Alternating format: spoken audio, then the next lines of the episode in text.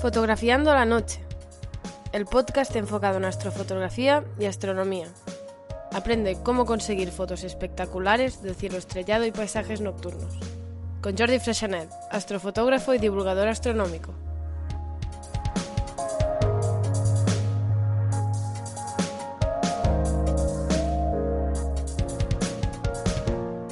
Hola fotonoctámbulos, bienvenidos a vuestro podcast de astrofotografía y astronomía. Este es el episodio 99, el universo de Tolkien con Fernando Campos. ¿Qué relación tiene Tolkien con la astronomía? Pues que creó todo un universo, con su cosmogonía, su nomenclatura de las constelaciones, de las estrellas y los planetas. Hoy Fernando nos explicará el resultado de sus investigaciones y es apasionante para los que nos gusta a la vez la astronomía y Tolkien y también para los que les gusta solo Tolkien. Conozcamos un poco mejor a J.R.R. Tolkien y su increíble universo. Últimamente he salido poco a fotografiar, en parte por las nubes que ha habido últimamente, pero para romper la racha, hace un par de semanas salí entre semana a hacer prospección de localizaciones para mi próximo taller de astrofotografía, que impartiré en el Instituto de Estudios Fotográficos de Cataluña, en Barcelona. Pues bien, esa noche recorrí seis lugares diferentes y al final me gustaron dos. ¿Qué buscaba? Pues el mínimo de contaminación lumínica, cosa difícil alrededor de Barcelona, que fuera espacioso para un grupo de personas, para poder moverse bien y un entorno un poco interesante para hacer astrofotografías de paisaje, que no un primer plano interesante. Pues aproveché para hacer diversas fotos en esa salida que iré compartiendo en los próximos días y me motivó para volver a salir más a menudo. La primera que compartí, la primera foto que compartí fue de una construcción misteriosa que puse en Instagram. Hice una encuesta y el resultado fue un 49% de respuestas que era un observatorio astronómico, un 33% un radar meteorológico, un 11% un apartamento turístico y un 7% una nave espacial. Los acertantes fueron los del 33%. Era un radar meteorológico con una estructura que levantaba, digamos, la esfera del radar por encima del terreno, supongo para llegar más, más lejos. Y es un lugar especial, sin duda. No me gustó para hacer el taller, pero sí para, para hacer una foto curiosa. Si no lo habéis visto, podéis ver mi publicación en Instagram, os pondré el enlace en las notas del programa. Y hablando del taller, pues lo impartiré dentro de poco. Será el 10 y 11 de junio en Barcelona. Será un taller de fin de semana. Se llamará Astrofotografía Esencial. Un taller ideal para iniciarse en la astrofotografía. Os dejaré el enlace en las notas del programa por si os interesa. Y se acerca ya el episodio 100 del podcast y estoy preparando un programa muy muy especial para celebrar el, el evento. Estar atentos, ya que, bueno, voy a crear un poquito de suspense pero bueno, ya que sois seguidores del programa, o como mínimo escucháis este episodio, pues os voy a revelar algún detalle, ¿no? Me acompañarán tres personas que han pasado por el programa y haremos una tertulia que seguro, seguro que será interesante por la, por la valía de los participantes. El problema es que batiré mi récord de personas hablando simultáneamente en mi podcast, sean tres y o cuatro, y esperemos que se entienda alguna cosa, porque si hablamos todos a la vez no se entenderá nada. Pero bueno, es un reto que tenemos que, que superar. Pues por eso y por mucho más os recomiendo que lo escuchéis cuando salga, valdrá la pena y estar al, al, al tanto de ver cuándo saldrá.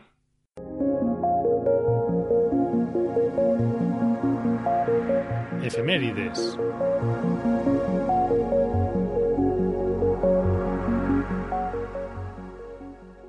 Veamos que tenemos la próxima quincena, la primera de junio de 2023.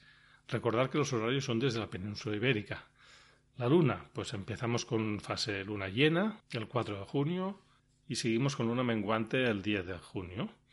El, lo mejor para cielos oscuros, pues sería el fin de semana del 10-11 y el 17 y 18 que ya estamos en la siguiente quincena.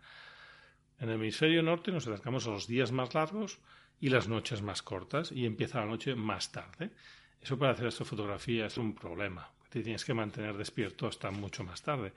Pero empieza ya a aparecer la Vía Láctea en el hemisferio norte.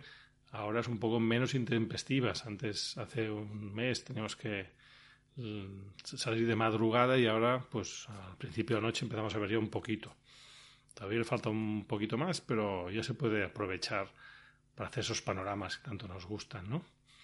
Y además pensar que está baja, la Vía Láctea está baja y con una cámara, por ejemplo, APS-C o con un objetivo que no tenga mucho campo, que no sea muy gran, muy angular, podemos captar todo el, todo el arco, con, quizá con una sola fila, y no necesitamos hacer varias filas y montar el panorama un poco más complejo con más de una fila. Pues ya compartiréis si conseguís alguna, alguna foto de la Vía Láctea o, o algún arco. De conjunciones que tenemos, pues el día 3 de junio tenemos Antares, que está bajo la luna casi llena, a un grado de distancia muy cercano. Antares es la estrella más brillante de Escorpión y se ve si tiene ese color anaranjado y es muy bonita. Quizá hará una buena composición con la luna. El nombre que tiene Antares es el, rival de Ares. Ares es Marte y por eso tiene un color muy parecido a Marte y pues se rivalizarán un poco en ocupar el, el cielo estrellado. Y para los madrugadores, pues tenemos a Saturno por encima de la Luna.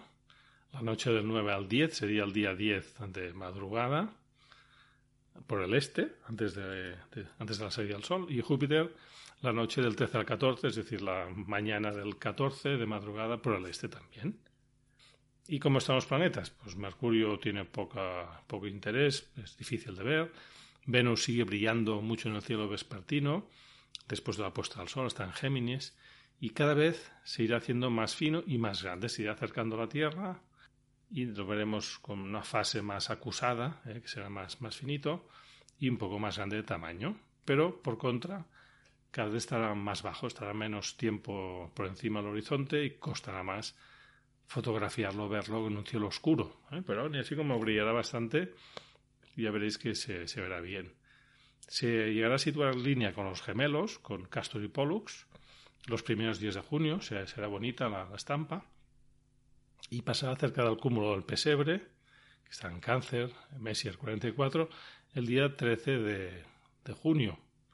Podéis intentar fotografiarlo, aunque habrá bastante luz crepuscular, no será un cielo oscuro. Seguimos con Marte, que cada vez brilla menos, cuesta un poco de verlo, está en cáncer y también pasará cerca del cúmulo del pesebre hemos comentado antes, pero un poco antes, el día 2 de junio. Hace unas semanas, dos semanas, estaba en línea con los gemelos, con Castor y Pollux, ahora se va desplazando y su lugar lo ocupará Venus, como he comentado.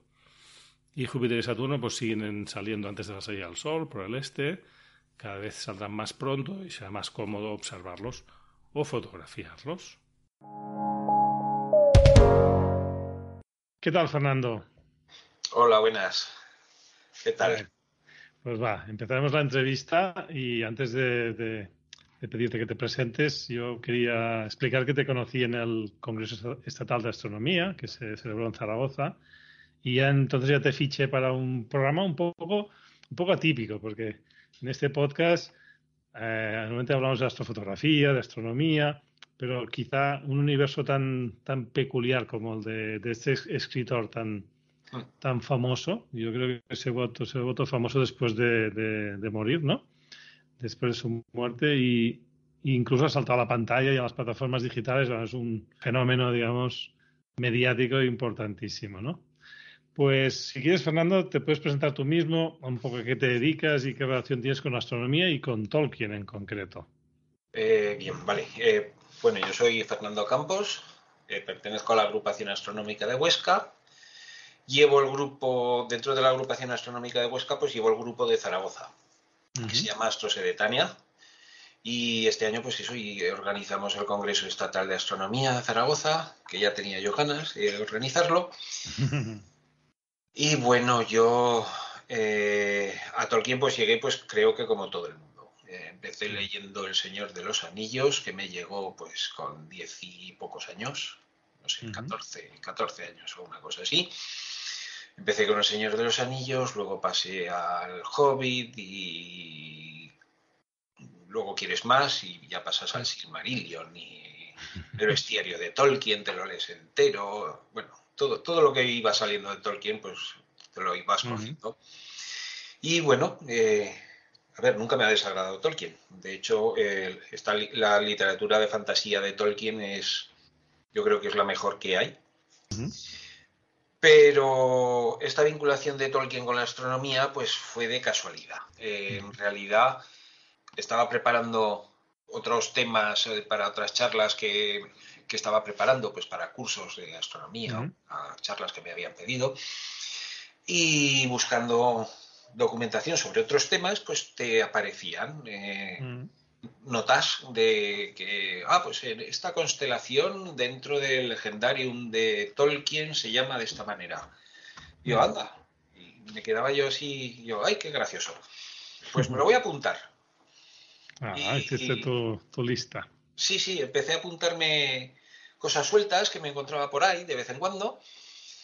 Y bueno, me junté con unas cuantas notas y de repente un día me llaman de la, de la Sociedad Tolkien de España, del SMIAL de Cazadum, que es el de aquí de Zaragoza, y me dicen que si les podía dar una charla sobre, sobre Tolkien y astronomía. Y yo, pero ¿y vosotros quién os ha contado eso? Que yo tengo algunas notas, ¿no? Oye, pues no, es que por un amigo que te conoce, que una amiga le dijo, y bueno, así, funcionando. Y entonces, pues, eh, bien, les dije que con lo que tenía algo les prepararía, porque me lo pidieron para eh, presentarlo en, las jornadas Tolkien, que se celebran todos los años aquí en Zaragoza, con la lectura de Tolkien y se dan conferencias sobre tema del universo de Tolkien. Y bueno, les, les preparé, les preparé una, una presentación. Yo creo que quedaron contentos. La verdad es que luego, después de la, de la charla, de Tolkien no me preguntaron nada, de astronomía todo. Quizás sabían ya mucho de Tolkien. Sí, yo creo que sí, que de, de, de, Tolkien ya sabían bastante y, de astronomía pues les, les, les, interesó el tema y estuvieron bombardeándome con preguntas. Muy bien. Entonces has comentado que encontraste información así un poco suelta en diferentes webs o ¿Hay algún libro sí que hable específicamente de este tema, de, la astronomía y Tolkien, o no, no existe ningún compendio? No, no hay, no hay. Eh, lo, mejor que se ha escrito sobre eh, todo, pues la naturaleza, animales, tal, eh, distintos seres que ha habido de, en el universo Tolkien es el bestiario de Tolkien, que está ya descatalogado hace años. Eso es una, auténtica joya, esa obra. Eh, eh, pero bueno, hace poco sacaron algunos libros que no son, no son oficiales, eh, pero tampoco, tampoco entraba mucho sobre el tema de, astronomía. Así que tienes que hacer un trabajo tú de, explorador y, recogiendo de aquí y de allá, ¿no? Eso, eso es. básicamente la mayor parte sale en el Silmarillion. Ah, la mayor parte de. Eh, luego eh, da aclaraciones y explicaciones Tolkien en sus cartas, eh, pero claro, tienes que, encontrarlas. Entonces, por referencias que vas leyendo por aquí, por allá, de algún artículo que se ha publicado, pues Tolkien dijo en la carta tal, pues que.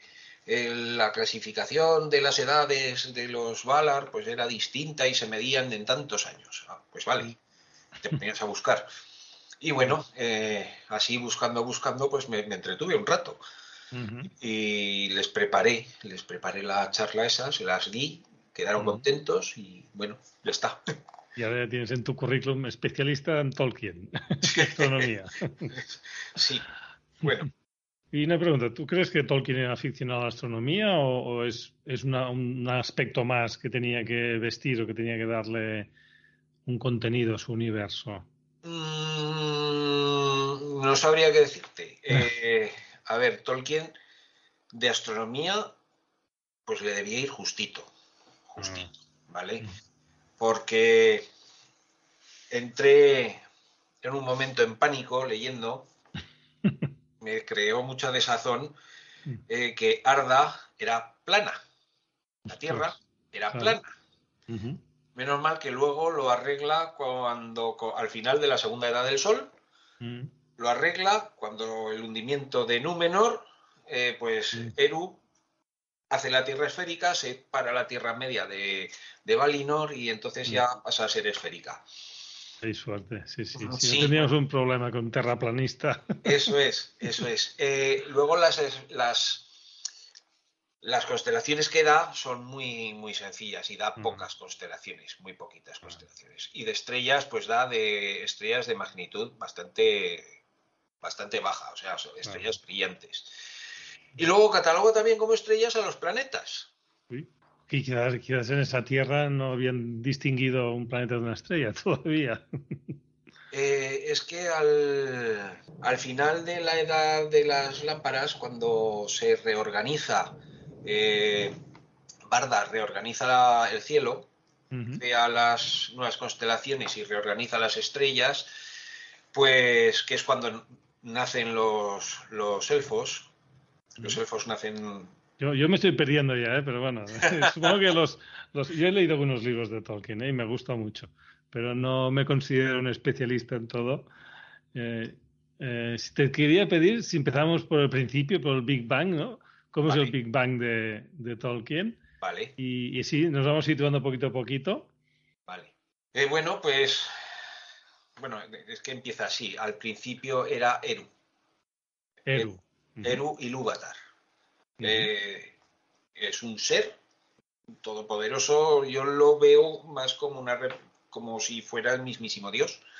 Ah, Eh, porque aunque la, cosmogonía, o sea, todo el origen del universo es un poco distinto, pero es bastante parecido, ¿vale? Es- Entonces estaba Eru, el solo, y Lúvatar, producto de su mente, crea a los Ainur, que son unos, unos seres eh, inferiores a él, pero muy poderosos. Eh, estos Ainur interpretan la música que había pensado Eru, eh, la música magistral, la, la interpretan y ven, al terminar de interpretar su música, ven toda la visión que había tenido Eru de- del universo y de los hijos de, de Ilúvatar.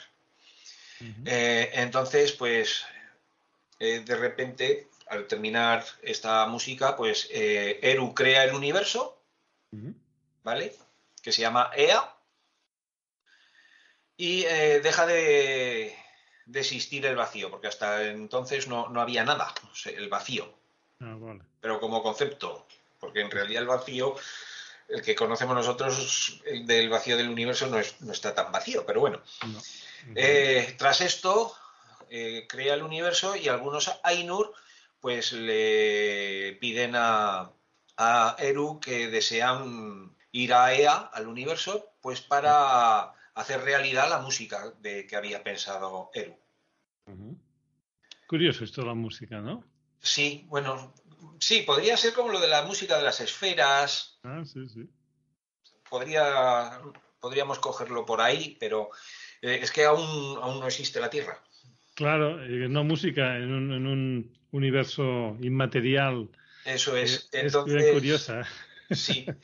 Eh, entonces, eh, los, esos Ainur bajan al, al universo, entran en Mm. el universo, los más poderosos son llamados Valar Ah. y los menos poderosos eh, son llamados Maiar, Ujú.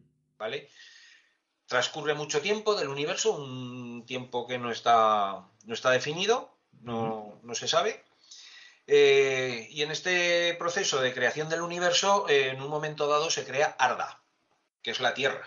Ah, esto me sonaba, sí, sí. Arda, la Tierra. Vale. que seguimos diciendo que es plana. De momento es plana. Bueno, de momento decimos que es plana, ¿vale? Y los, los Ainur descienden a Arda y es cuando se empieza a medir el tiempo, cuando Vale. los, los Ainur llegan a, a la Tierra. Se pone en marcha el reloj. Sí, sí, sí. eh, hasta entonces no, no sea, no, es un tiempo in- in- imperecedero, o sea, es de creación, bueno, primero del vacío, luego cuando se crea el universo, o sea, pasan eones y es ahora cuando empieza a medirse el tiempo y Tolkien en sus cartas da unas explicaciones complicadísimas entre las edades Valar y una edad Valar viene a representar o 10 años o 144. No se sabe muy bien. Según la carta en la que escribe, eh, da, unas, da unos datos o, da otros. Entonces eso no quedó muy definido. una pregunta, sin, sí, dime. Sin ánimo de cortarte, ¿eh? Yo creo que estás muy inspirado y lo explicas muy bien. ¿eh? Esto, las, las, cartas, ¿a quién las escribía? ¿A compañeros escritores? ¿A, lectores suyos? ¿Amigos? A, mucha gente, mucha gente. Entre compañeros suyos, sobre todo, fue muy amigo suyo el que creó, es que ahora no me acuerdo cómo se llamaba este autor, el que creó todas, eh, otra serie también de fantasía, que es la de eh, la del armario, el león y ah, es verdad, el príncipe Caspian y sí, sí que hicieron la película, sí, sí. Eso es. Tampoco me acuerdo del escritor, pero sí, sí. Hicieron algunas películas, pues eran amigos y compartían ah. temas y no sé, supongo se inspirarían el uno al otro. Cartas a familiares, cartas a catedráticos, cartas mm. a seguidores suyos que le preguntaban sobre algunos temas y siempre que podía contestaba, porque tiene una, cantidad de, cartas realmente, realmente importante. Y eso su hijo, ¿cómo se llama el hijo? Bueno, el hijo que se dedicó a recuperar y a compilar todo lo, lo, que había dejado sin publicar, mm. pues eh, fue el que, el que puso orden en eso. Y no sé si se llegaron a publicar las cartas. Mm. en inglés probablemente que sí. Pero en castellano yo no lo he visto. A lo mejor sí que está. Eso sí que no lo sé. Creo que Tolkien lo leí hace no mucho. Era profesor de, de lengua inglesa o, Sí. ¿no? Era de, literatura, no estoy seguro. Eh, era especialista en inglés antiguo, en inglés medieval y en lenguas escandinavas. Entonces, por eso los elfos son tan rubios y tan porque está muy, muy influenciado por toda la cultura y la mitología y civilización escandinava. Claro. Entonces, pues bueno, porque se le ha llegado a acusar de que si era un racista, que si porque, claro, no. Sobre todo ahora últimamente, eh, que con la serie está de los anillos de poder y ha habido bastante controversia. A ver, él era profesor de literatura medieval. Él estaba influenciado por la cultura y la mitología escandinava y las lenguas escandinavas. Es normal que solo se fijase en eso. Y además Inglaterra fue invadida por los vikingos. Entonces, mucha, mucha de la cultura inglesa proviene de ahí, de Escandinavia. Entonces, pues bueno, eh, cada uno que, piense lo que quiera, pero vamos, él, era un hombre muy tranquilo, a pesar de haber estado combatiendo la Primera Guerra Mundial, que solo le preocupaba su literatura y todo esto que empezó a escribir del Señor de los Anillos, el Hobbit y tal, lo hizo para entretener a sus hijos. sí, vaya. Pues sí, sí. Eh, empezó a escribir cuentos para contárselos, eh, en vez de leerles el típico cuento de Caperucita por las noches y tal, pues no, no, él se los escribía y luego se los leía a los hijos. Y, mira todo lo que pensó. Vaya. Todo lo pues que llegó a desarrollar. Sí, sí, yo me acuerdo que con mis hijas me inventaba cuentos en directo, pero escribirlos y después leerlos no lo hacía yo. Bueno, es apasionante el mundo este. ¿eh? Yo, la verdad es que podríamos hablar de muchas cosas, ¿no? De, Tolkien ya. Pero como estabas haciendo un rato muy, muy ordenado y muy claro de, la cosmogonía ¿no? de, Tolkien y el inicio del universo, nos habíamos quedado con Arda, que era una tierra de momento plana, sí. y que había, había, se había iniciado el tiempo. Ahí, eh, eh, sí. Empieza el tiempo y algunos de los Valar eh, empiezan a, crear cosas de, todo lo que había imaginado Eru. Eh, crean, empiezan creando dos lámparas, los crea el Valar Aule, las construye, eh, las ponen en, una en el norte y otra en el sur de la Tierra Media, una se llama Iluin y la otra Ormal, y iluminan todo el mundo. Ah, o sea, no hay un, no hay un sol, no hay una estrella, sino hay unas lámparas. Hay unas lámparas. Iba a preguntar antes por el sol. Y... no, se viene mucho más tarde. Viene mucho más tarde. Entonces, Empieza, con estas lámparas empiezan las edades de las lámparas, que vienen a ser unos 33.000 años, 33.500 años, más o menos. Otros Valar, pues crean los animales, las plantas, van creando distintos seres eh, que, empiezan a poblar la, Tierra, y los Valar y los Mayar se asientan en el centro de la Tierra Media. Por ahora.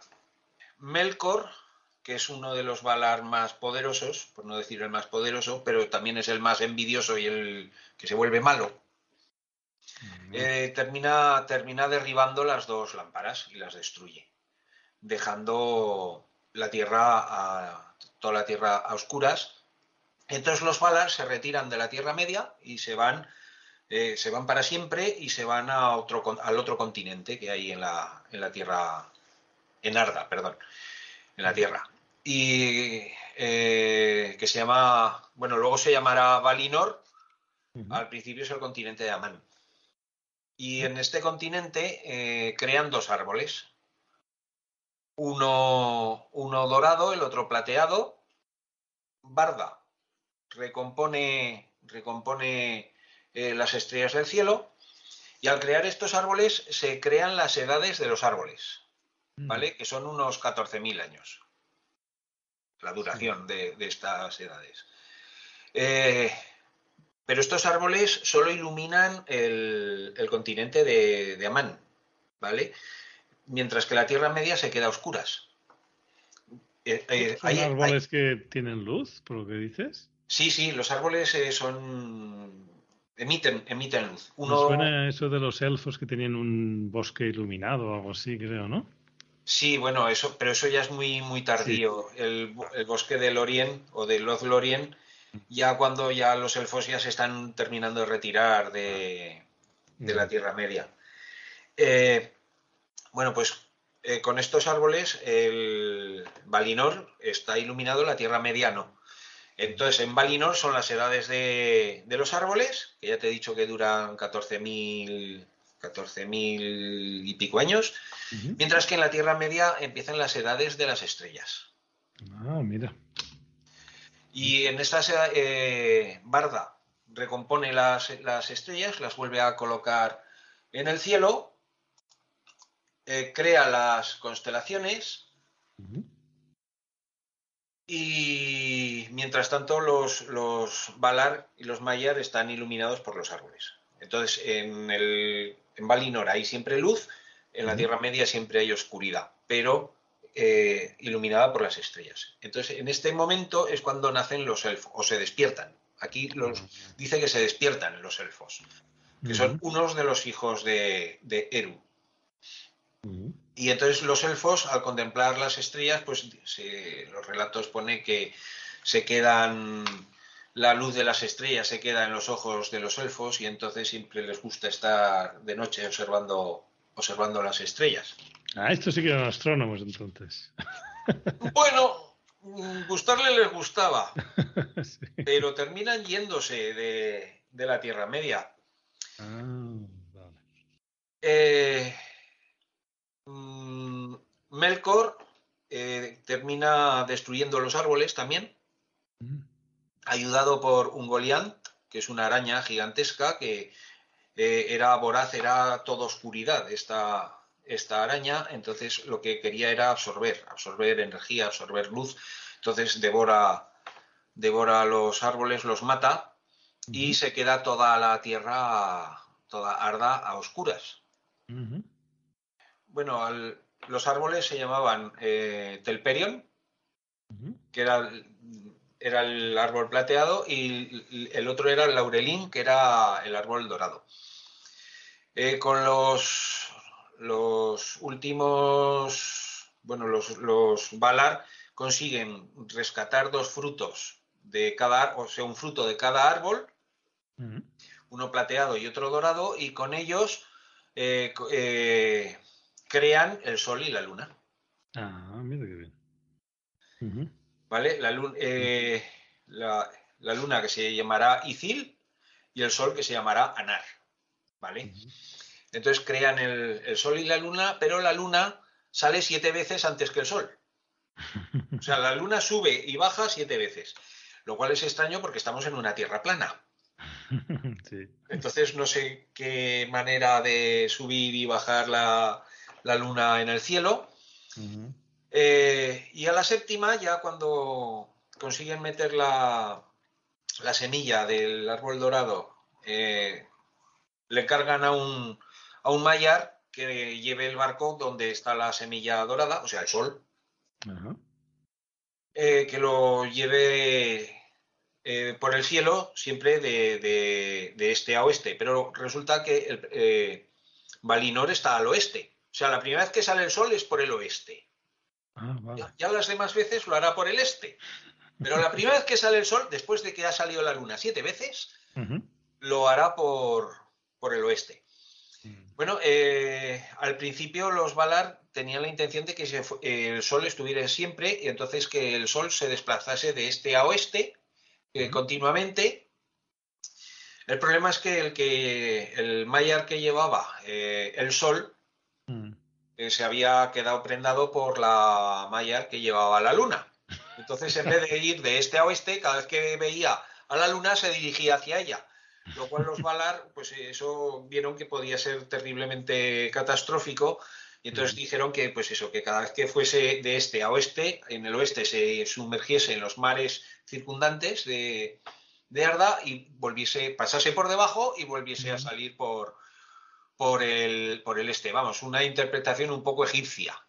Esto, ah, esto es más de la mitología egipcia, el, el que el sol pasase por el inframundo y volviese a salir por el este.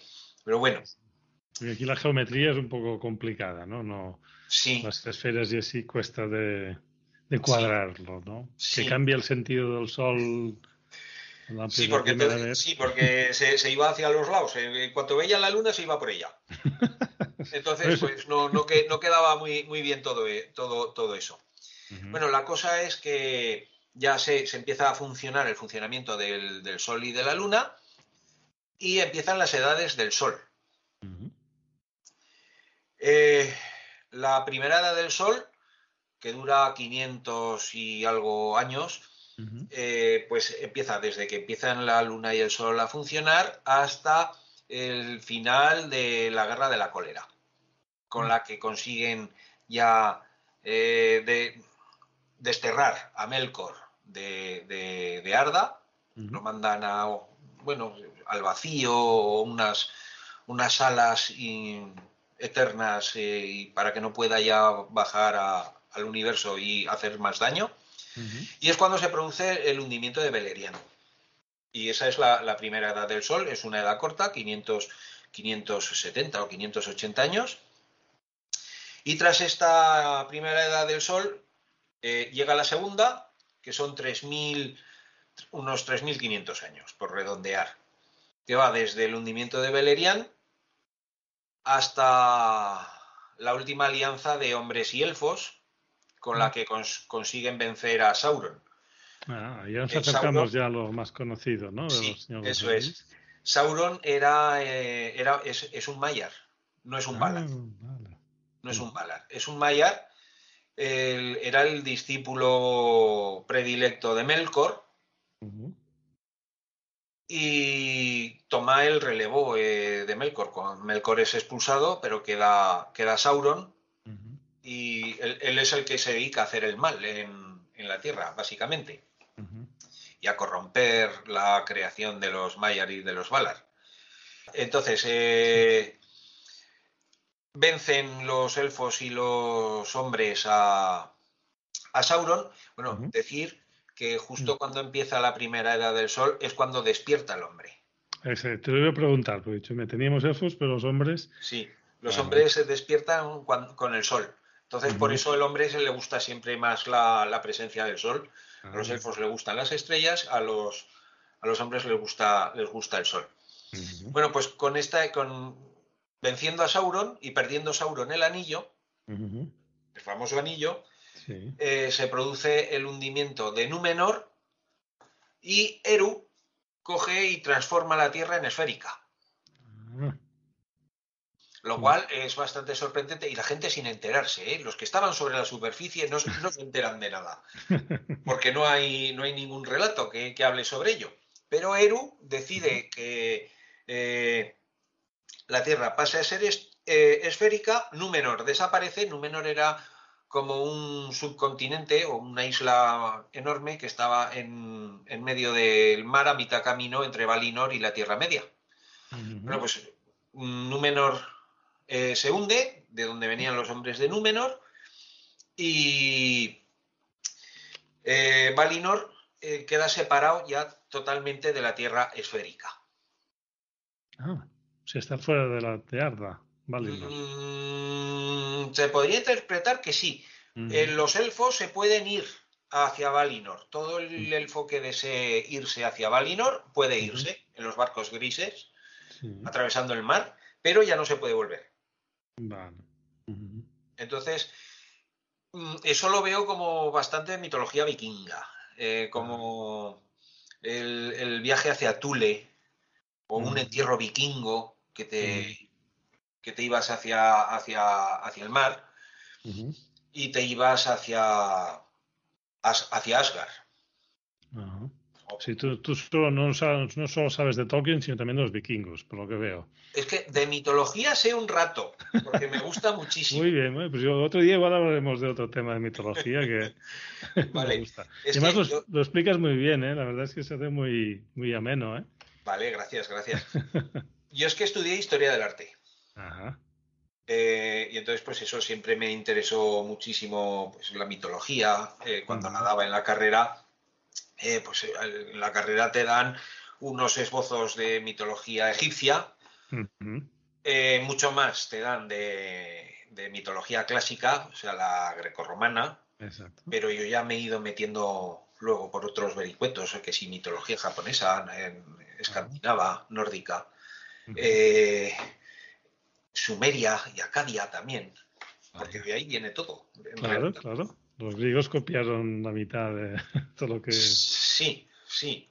Mucho, mucho de lo, anterior, ¿no? Sí. Muy bien, o sea, con todo este relato que nos has hecho, más o menos habríamos llegado ya a lo más conocido, el Señor de los Anillos, que ya Eso explicando. Eso es. Una mm. vez que la Tierra ha sido transformada en esférica, al final de la segunda edad del Sol, y que Valinor queda totalmente separado de la Tierra Media, solo los, los Maiar que están en la Tierra Media y los, y los elfos que están en la Tierra Media y desean ir hacia, hacia Valinor pueden, pueden ir. Y empieza la tercera edad del Sol. Eh, con, Sauron, que ha perdido su, cuerpo porque ha perdido el, anillo. Esta e, era dura también 3000, unos 3.000 años, unos cientos menos de años que la, que la segunda edad del Sol. Y esta era termina con el final de la Guerra del Anillo. O sea, ah, eh, El Señor de los Anillos, el libro del Señor de los Anillos y las películas del Señor de los Anillos. ¿Vale? Con, al finalizar la tercera edad del Sol, empieza ya la cuarta edad del Sol, que no tiene fecha, o sea, es desde este desde, desde que termina la Guerra del Anillo, que Elrond, medio elfo, eh, Galadriel, eh, Gandalf, Bilbo y Frodo van a los puertos grises, se embarcan y se van hacia Beleriand. Estos Elrond, Galadriel y Gandalf porque eran portadores de los tres anillos élficos, aunque Gandalf era un Maiar, y el, eh, Frodo y Bilbo porque habían sido portadores del anillo único. Y les dan el premio de poder ir a, a Beleriand, aunque el pobre Sam, que también llevó el anillo, aunque muy brevemente, no sé por qué no lo... Bueno, la cosa es que Sam no va no va a las tierras imperecederas. Pero se queda bien contento en su casita con su mujer y sus hijos. Y... Sí, sí, fue alcalde o gobernador de la ah, o sea que... Sí, sí, no, tuvo, tuvo buena vida, tuvo buena vida. O sea que estuvo bien. Muy bien. Pues mira, la verdad es que nunca había, había oído un relato así tan, tan estructurado de, El Señor de los Anillos. El Silmarillion creo que lo leí, pero me costó un poco. No, Sí. no recuerdo gran cosa del Silmarillion. A ver, el Silmarillion es duro. Mm, Eh, todo el mundo se lee El Señor de los Anillos, mm, acto seguido se coge el Hobbit mm. y dicen, "Ay, ahora ya puedo con todo, y se van a por el Silmarillion y dicen, ¡buf! Es porque es durito, ¿eh? Sí. Es un relato un poco monótono, muy. Como muy bíblico, muy. Mm. de ir explicando epopeyas. Como historia, más historia que, que- Sí. que relato, digamos, ¿no? Sí, Muy sí. bien. Y entonces es un poco árido, pero ahí te cuenta, te cuenta casi todo de, sobre, sobre la cosmogonía de, Claro. de, de Arda. Bueno, de Ea, del universo. Eh, y bueno, y muchísimas más cosas, porque no solo habla de esto, habla de Beren y Lucien, habla de distintas. eh, del hundimiento de Gondolin. Luego su hijo sacó el libro del hundimiento de Gondolin. Bueno, Mm, ahí ampli- amplió, porque Beren y Lucien salen en el Silmarillion, pero luego se amplió con lo que había escrito mm. eh, su hijo Christopher, ya me salió el nombre, Christopher Ah, sí, Tolkien, eh, eh, se publicó un libro que se llama Beren y Lucien. Ah, me suena. me suena. Sí, Beren y Lucien tienen que ver con los Silmarith y tienen que ver con una de las estrellas de, de- de Tolkien. O sea, Earendil, Sí. que en realidad es Venus. Eh, es un- uno de los Silmarith que eh, Beren consigue sacar de la tierra, del, del- del universo, bueno, o de la Tierra, y, la- y se va en un barco, eh, y entonces se sitúa en el, en el cielo para que no pueda ser alcanzado por, por Melkor.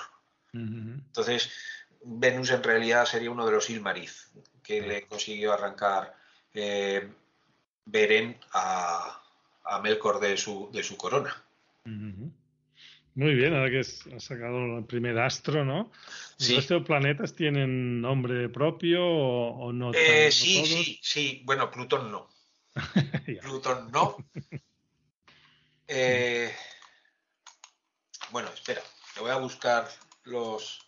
Porque es que te la. Y te iba a preguntar si la pronunciación de estos nombres es, es muy complicada. su- Supongo que sí. O sea, yo no creo que lo pronuncie bien. Porque en Eh, inglés igual le darían otra entonación, ¿no? Sí, eh, básicamente son nombres élficos. Ajá. Y por lo general son nombres élficos en Kenya. Kenia. O Kenya. Ah, vale. Porque hay dos tipos de, de élfico. Está el Kenya y el Silmaril. El. Sindarin, perdón, el Sindarin. Y entonces, pues, de planetas, te puedo, te puedo decir Lo- los nombres. Eh, Alcarinque, con diéresis en la E. Vale. Sí, es- que, que es Júpiter. Vale, estos son los más brillantes y debe ser Sí. importante para ellos, ¿no? Eso es. Eh, Carnil, que es Marte. ¿Tiene algún alguna aurea así de, de violencia o de guerra o de sangre o no le, no le dan demasiado? Pues mm, alguna explicación tendrá. Eh, la debo de tener por ahí, ¿eh? No, tranquilo, no. Vale. El, en- el Enmire, con acento en la I, que es Mercurio. Ah. Lumbar, que es Saturno. Ujú. Earendil, que es. Venus, que también se le conoce como Gil Estel o como la estrella de alta esperanza. Por lo que te he contado de que es uno de los eh, Silmaril que se lleva a ver en fuera de, del- de la Tierra y se lo lleva al espacio, a- al espacio en un barco. Para salvarlo, ¿no? Eso es. Eh, luego tenemos Nenar, que es Urano. Y Luinil, que es Neptuno.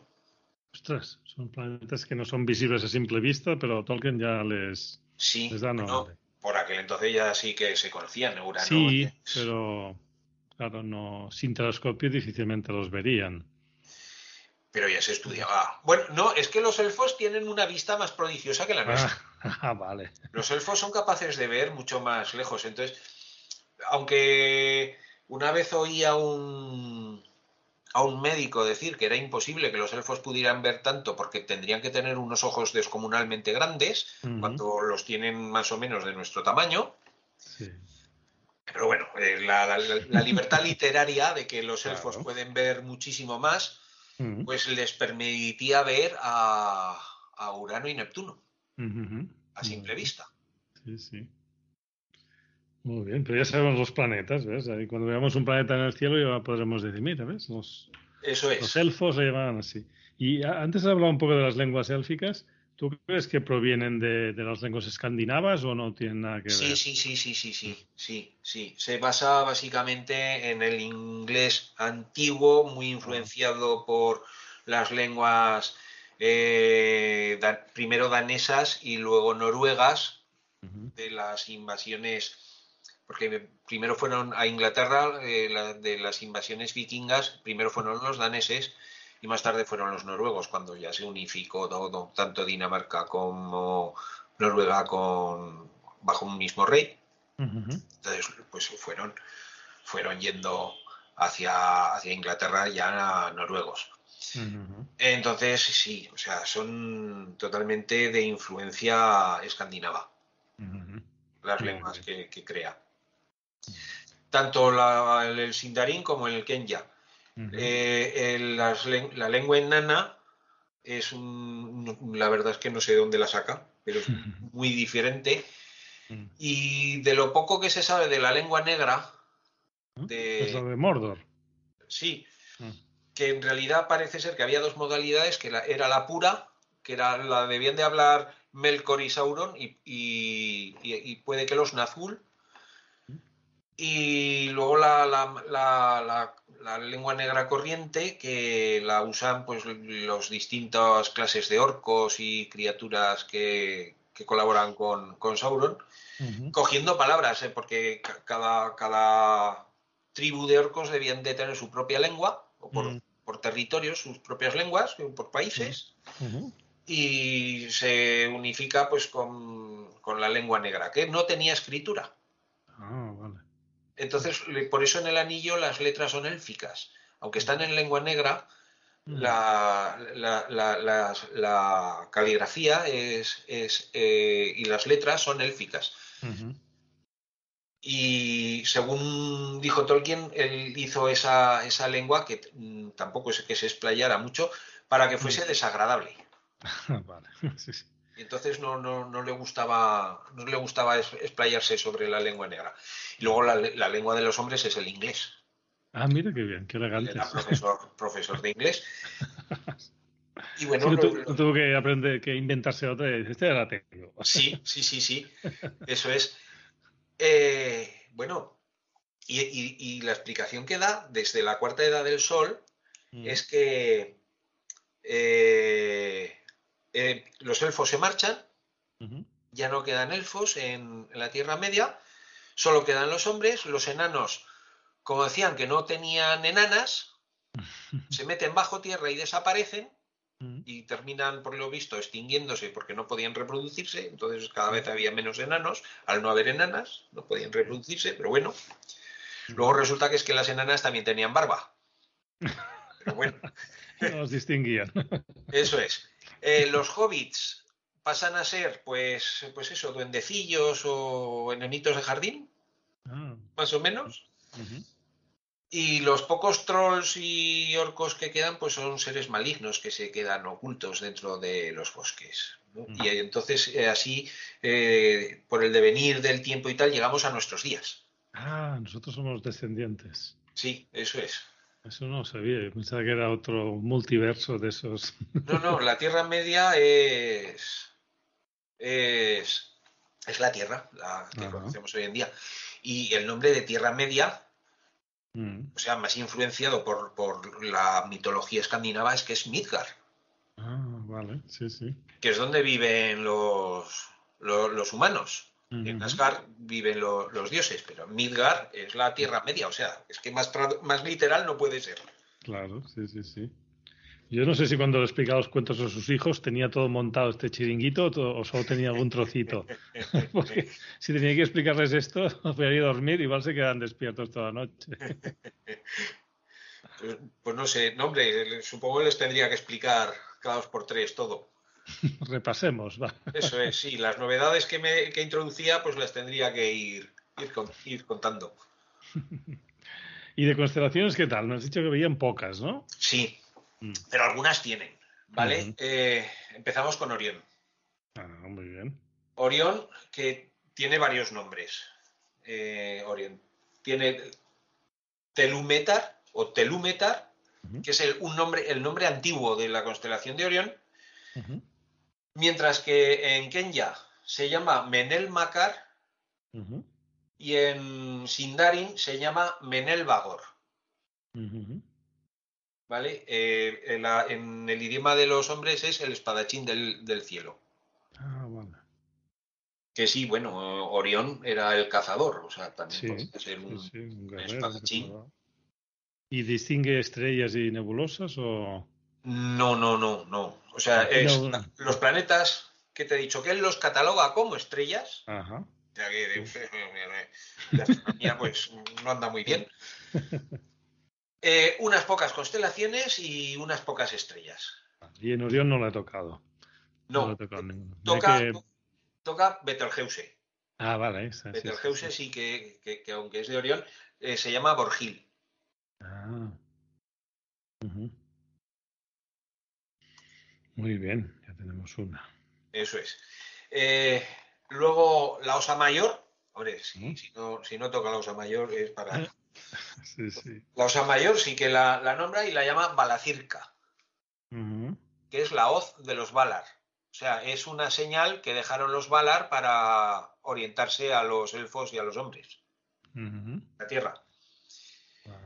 Eh, también se le conoce como las siete estrellas y en, la lengua de los, de los, hombres se llamaría wine, que en realidad es vagón. Ah, o sea, el carro. Sí, sí, sí. El carro.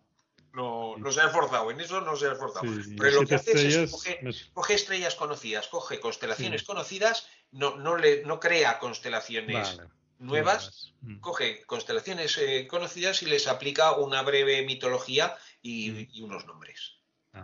¿Vale? Y cuando has hablado de siete estrellas me sonaba al septentrión, ¿no? siete eso es, eso es.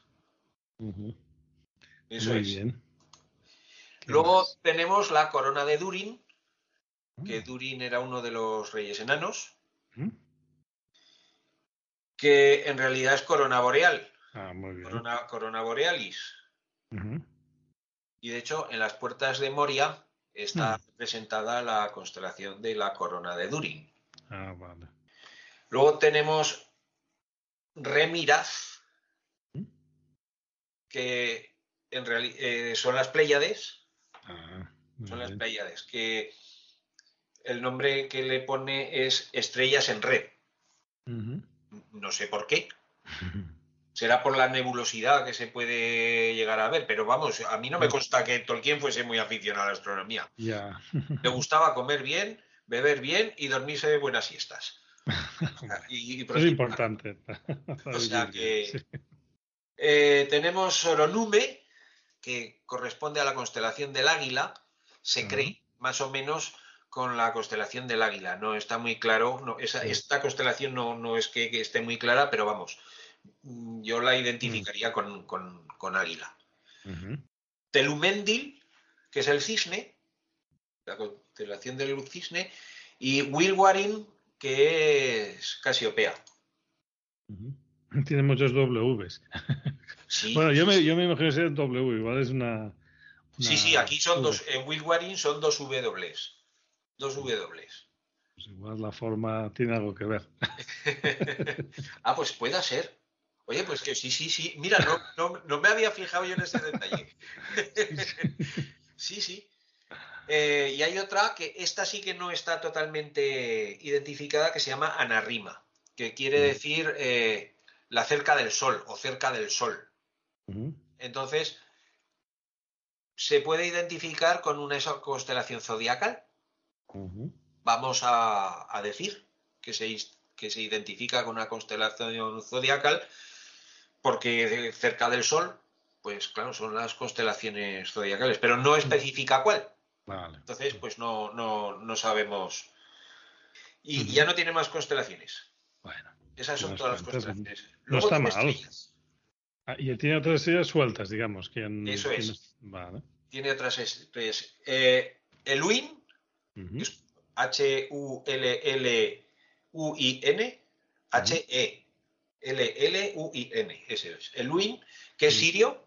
Ah, vale, claro. Hombre, Sirio, Sirio tiene que salir. Sí, sí, sí. No. Eh, Morwinion, que es Arturo. O sea, como ves, las, las estrellas más brillantes. Sí, aquí debía coger un catálogo de las más brillantes, ¿verdad? Por Sirio, Arturo, Eso es. Vega, y supongo que irán saliendo. Irán saliendo.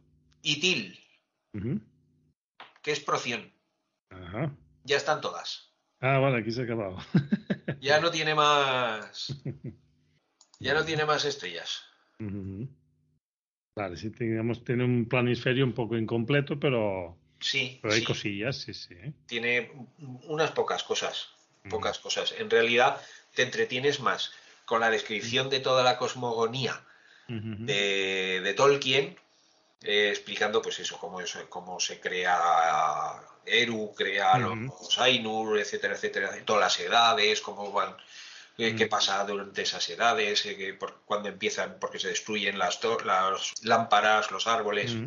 Bueno, porque en realidad Tolkien de astronomía tiene poquito.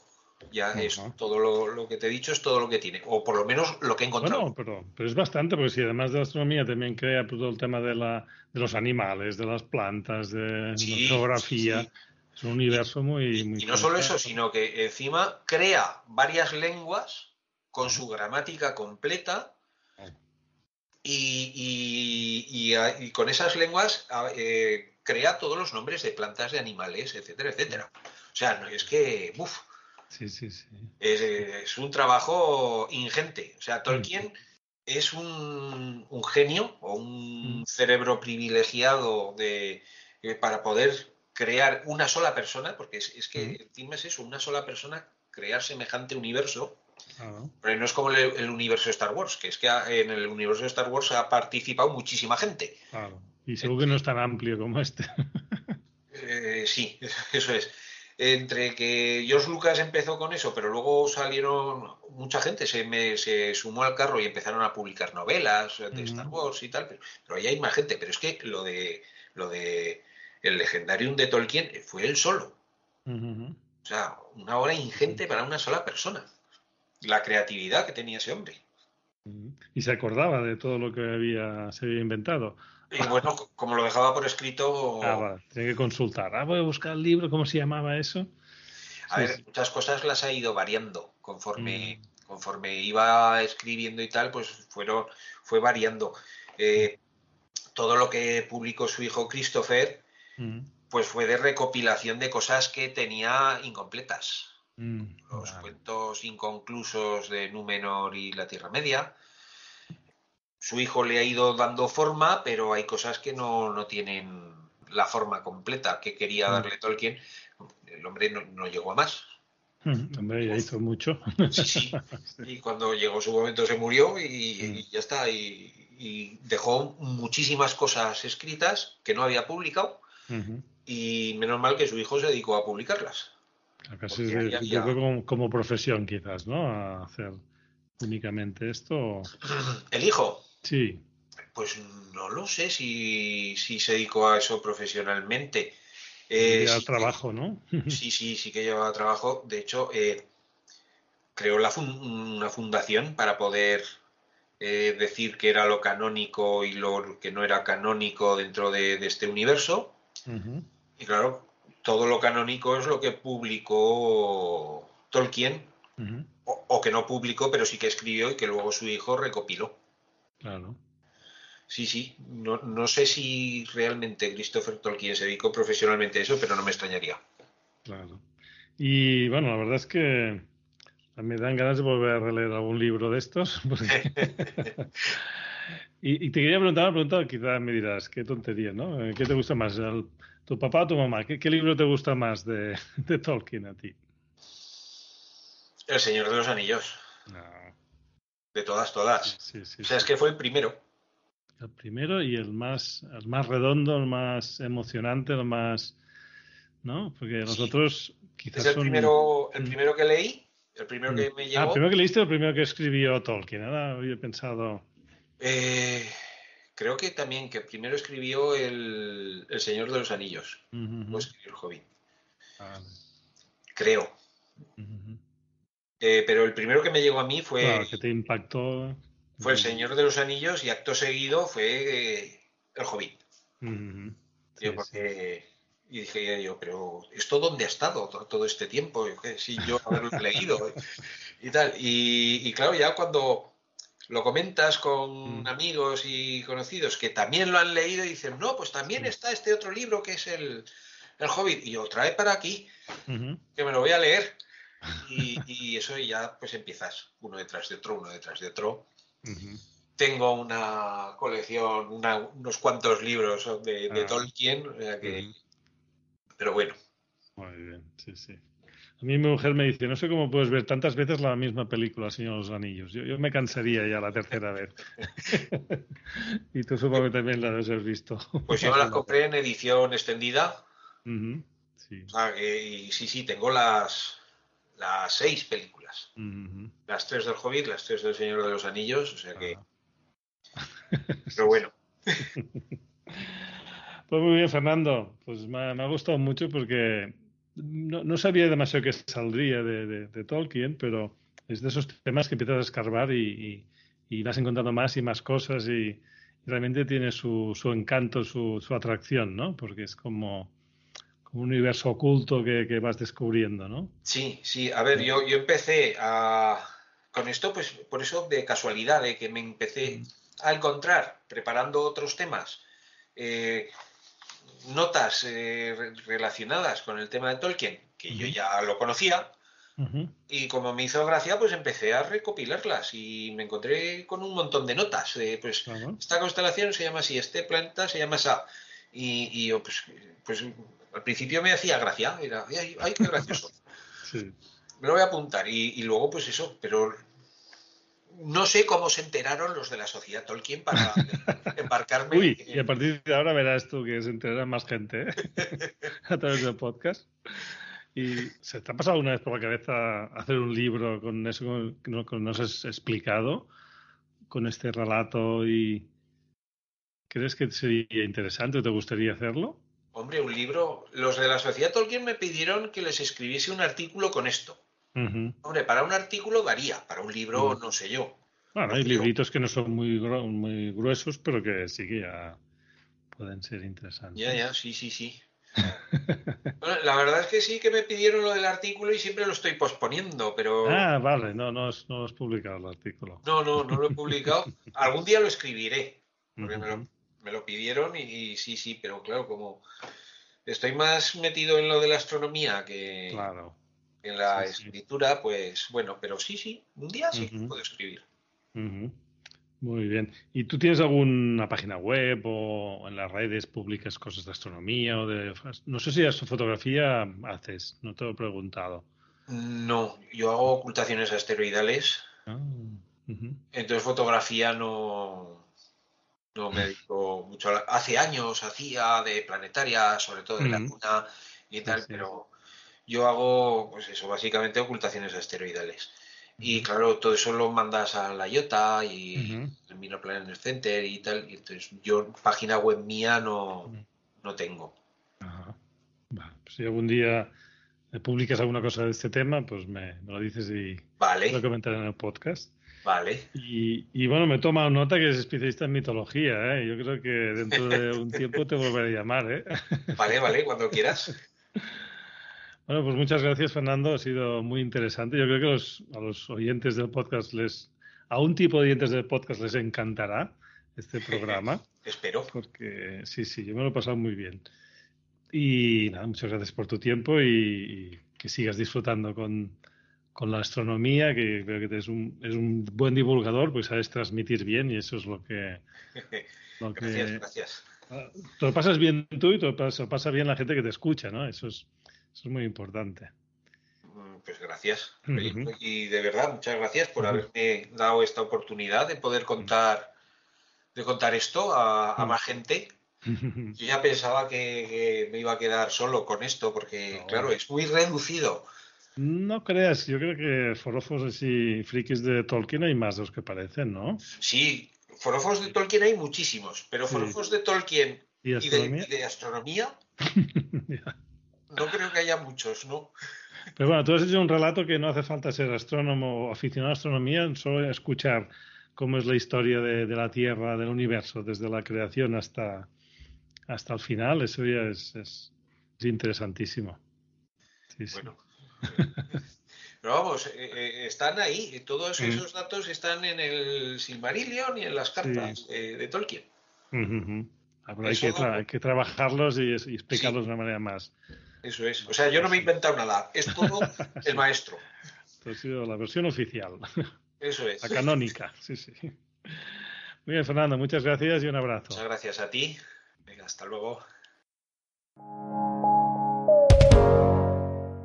En las notas del programa encontraréis los enlaces comentados. Podéis dejar comentarios en iVoox o en iTunes y os agradeceré si ponéis un me gusta y os suscribís si no lo estáis ya. También en la web del programa, en el grupo de Facebook o por email en el correo info arroba fotografiandolanoche.online. En las notas del programa encontraréis los enlaces para comunicaros conmigo. Si queréis compartir una foto vuestra lo podéis hacer en el grupo de Facebook o bien en Instagram poniendo hashtag Foto la Noche. Hasta el próximo programa, que tengáis cielos despejados.